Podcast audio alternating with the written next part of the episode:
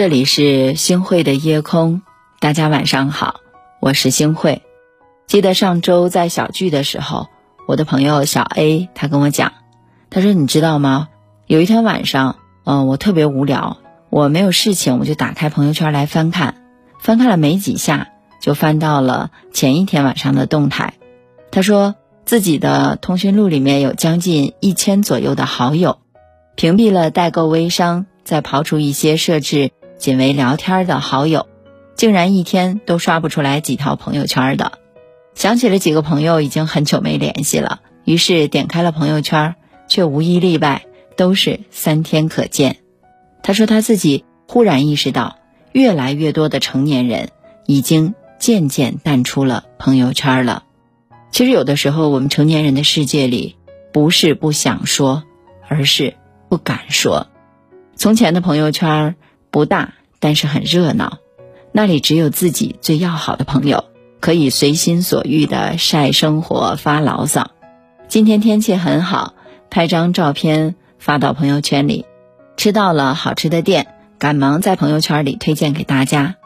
郁闷失落了，在朋友圈里吐槽几句，就能够得到很多好朋友的安慰。朋友圈就像自己的一片净土。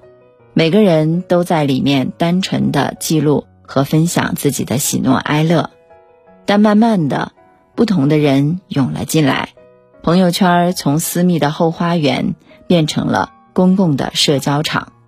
工作上的领导同事在朋友圈里尔虞我诈，几个不相熟的朋友天天阴阳怪气儿上演着情感伦理剧。几年前的同学分享着朋友圈社交礼仪。看了之后，竟然觉得有那么几分道理。人多了，发动态呢，也不得不开始思前想后了。发点儿和朋友聚会的照片，怕同事背后说闲话；受了委屈想骂两句，怕影响在客户心里的形象；生病拍个化验单，怕别人觉得自己做作。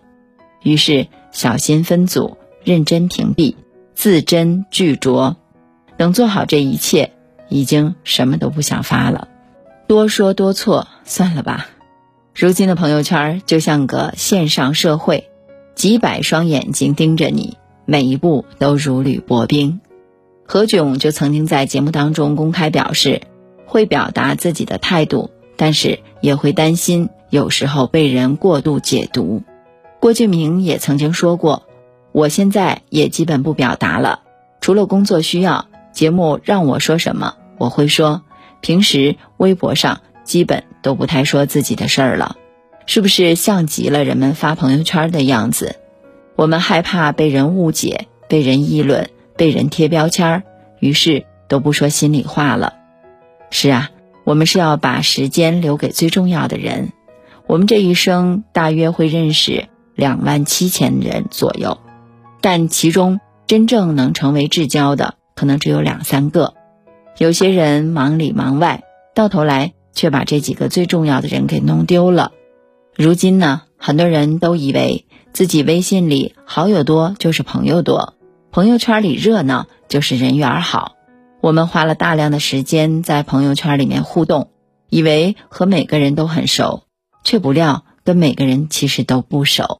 有人算过这样一道题：假设一个人的精力是一。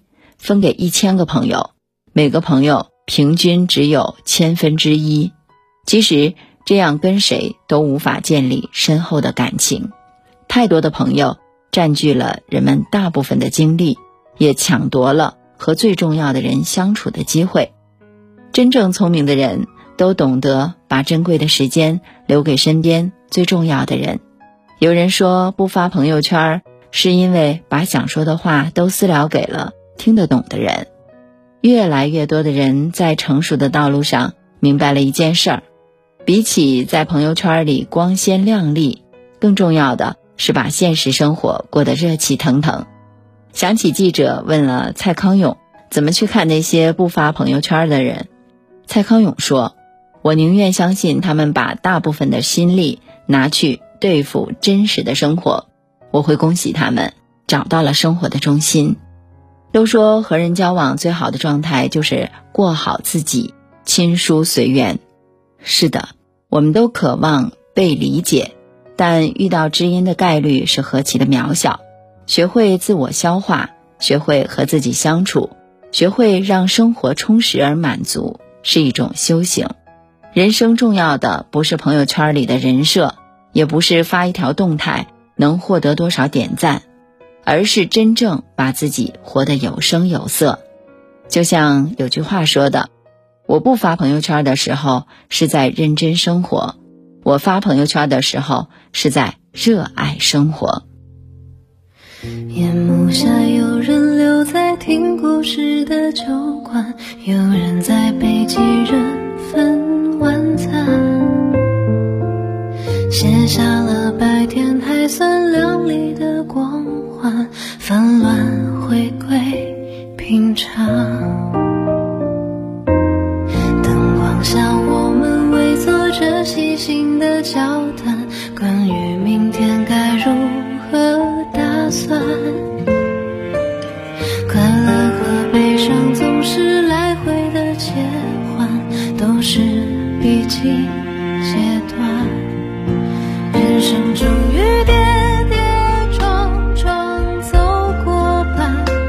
幸好我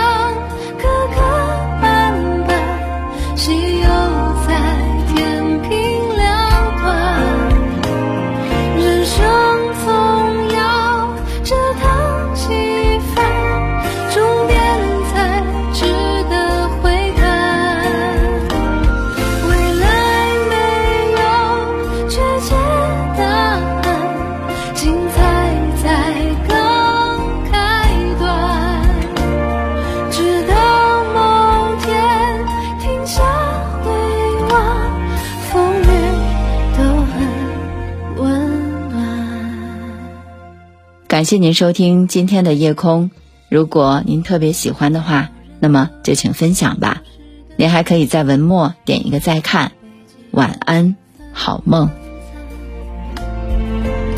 写下了白天还算亮。